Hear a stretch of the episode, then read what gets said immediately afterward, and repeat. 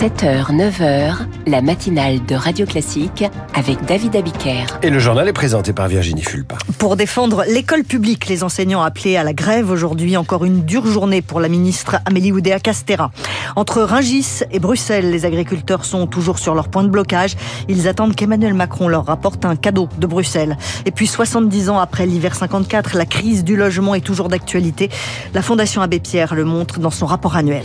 Après le journal, l'éditorial de Guillaume Tabar et à 8h15, l'invité de la matinale sera Christiane Lambert, présidente du comité des organisations professionnelles agricoles et ex-présidente de la FNSEA. Ce sera suivi de la revue de presse puis de Franz-Olivier Gisbert, notre esprit libre du jeudi.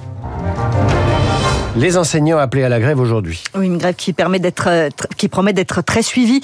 40% de grévistes au niveau national, jusqu'à 65% à Paris. Les enseignants veulent défendre l'école publique, demander de meilleurs salaires et de meilleures conditions de travail.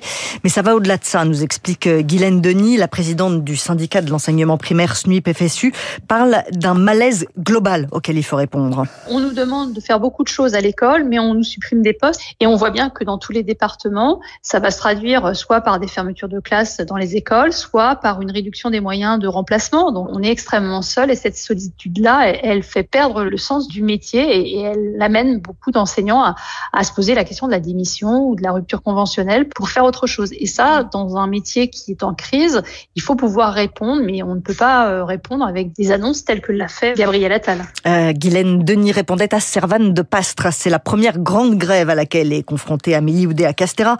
La ministre de l'Éducation nationale s'y critiqué depuis son entrée en fonction ratée et sa phrase malheureuse sur le paquet d'heures non remplacé. C'est un vrai test pour une ministre fragilisée, Lauriane Tout-le-monde. Dans la majorité, on a du mal à cacher son malaise face au cas Amélie Oudéa Castera. Elle se dit être devenue le symbole d'une caste privilégiée à abattre. Mais quand un rapport parlementaire révèle les défaillances dans les fédérations sportives, la ministre dénonce une instrumentalisation politique. C'est une insulte pour l'ensemble des parlementaires, siffle un député Horizon. Elle est très fragile, dit-il, en regrettant son manque de compétences sur l'éducation. Elle a cru qu'elle était sous la tutelle de Matignon qu'elle n'avait pas besoin de bosser, tacle un député modem. Pour l'instant, elle est protégée par le président, mais lui aussi, il va falloir qu'il apprenne à couper des têtes, prévient l'élu centriste. Pas sûr qu'elle soit encore là la semaine prochaine, aurait soufflé hier un ministre à un député de la majorité, dans la perspective d'une seconde vague de nomination au gouvernement la semaine prochaine. Amélie Oudéa Castera pourrait au moins perdre son portefeuille de l'éducation. Reste celui des sports, des Jeux olympiques et paralympiques. Lauriane Tout-le-Monde pour Radio Classique. Les agriculteurs se tournent vers l'Europe aujourd'hui. La crise agricole au cœur des discussions à Bruxelles lors d'un Conseil européen extraordinaire. Au départ, il devait être consacré à l'Ukraine. Il en sera question, mais la crise agricole s'est invitée. Emmanuel Macron va porter certaines revendications des agriculteurs français. Ils ne veulent pas de l'accord de libre-échange avec les pays du Mercosur, le Brésil, l'Argentine notamment. Lux Messer est le vice-président de la FNSEA. Pour lui, c'est de la concurrence déloyale. On produit pas du tout avec les mêmes règles. On leur donne des, des aliments qu'on ne donne pas chez nous. On, il y a des activateurs de croissance euh, antibiotiques qu'on a arrêtés chez nous. Donc tous des éléments qui ont amélioré la qualité la, et, et, donc la sécurité alimentaire. Et donc c'est important, euh, dire qu'on peut jouer à armes égales, mais si on n'est pas à armes égales, ben on n'introduit pas chez nous, on n'importe pas. Ce qu'on nous interdit chez nous, c'est assez simple. Je pense que la position de la FNSEA est très claire. Lux Messer était l'invité de François Geffrier ce matin sur Radio Classique. La FNSEA tente de calmer les esprits des agriculteurs en colère. Hier soir, 91 personnes ont été interpellées à Ringis, des agriculteurs qui s'étaient introduits dans le marché et qui ont commis des dégradations.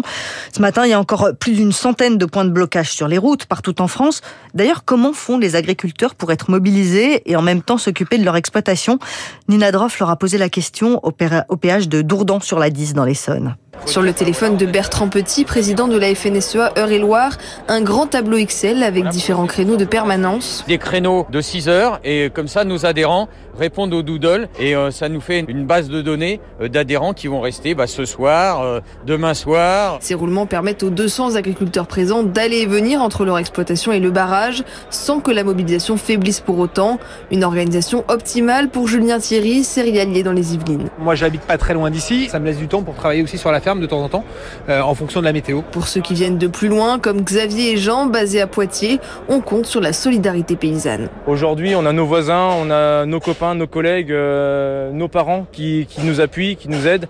dans deux jours, on se fera relayer par des voisins qui viendront à notre place et nous, on retournera faire le boulot. On sait très bien que le gouvernement compte là-dessus. Les plantes vont redémarrer, il va falloir mettre des engrais. Ils espèrent qu'une chose, c'est que les agriculteurs disent bah non, nous on reprend nos tracteurs, puis on retourne dans nos champs. Sauf que là, on s'organise justement pour pouvoir rester. On sera peut-être pas nombreux tous les jours, mais on sera toujours un petit groupe et, on va continuer à bloquer. D'autres ont aussi laissé leurs associés et leurs salariés derrière pour s'occuper de l'exploitation. Nina Droff au péage de Dourdan sur la 10 avec les agriculteurs. La crise du logement s'aggrave en France. La bombe sociale a explosé, c'est le constat sans appel de la Fondation Abbé Pierre. Elle publie aujourd'hui son rapport annuel sur le mal logement. De plus en plus de sans domicile fixe, de plus en plus de gens qui vivent dans des habitations insalubres.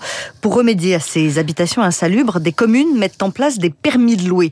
Les propriétaires demandent de l'autorisation à la mairie avant de mettre leurs biens en location. Reportage de Zoé Pallier à Villejuif dans le Val-de-Marne où le dispositif est en place depuis un an.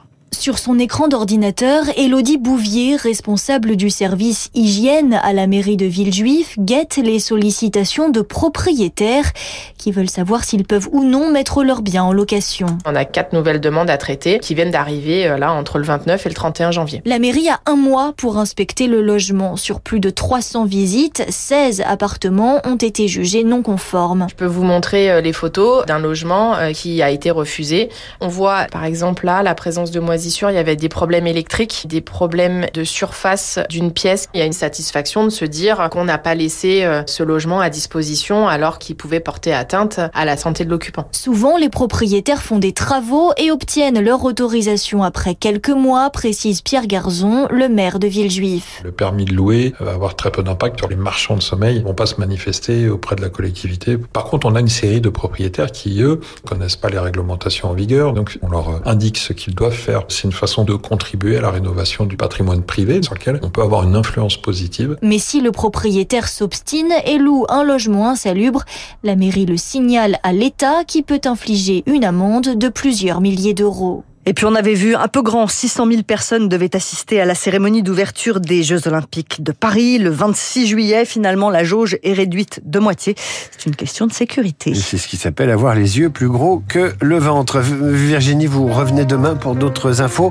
À suivre l'éditorial de Guillaume Tabar avec le Figaro. Guillaume qui nous parle évidemment du sommet de Bruxelles où les questions agricoles s'invitent et elles sont prises en charge par Emmanuel Macron. Radio Classique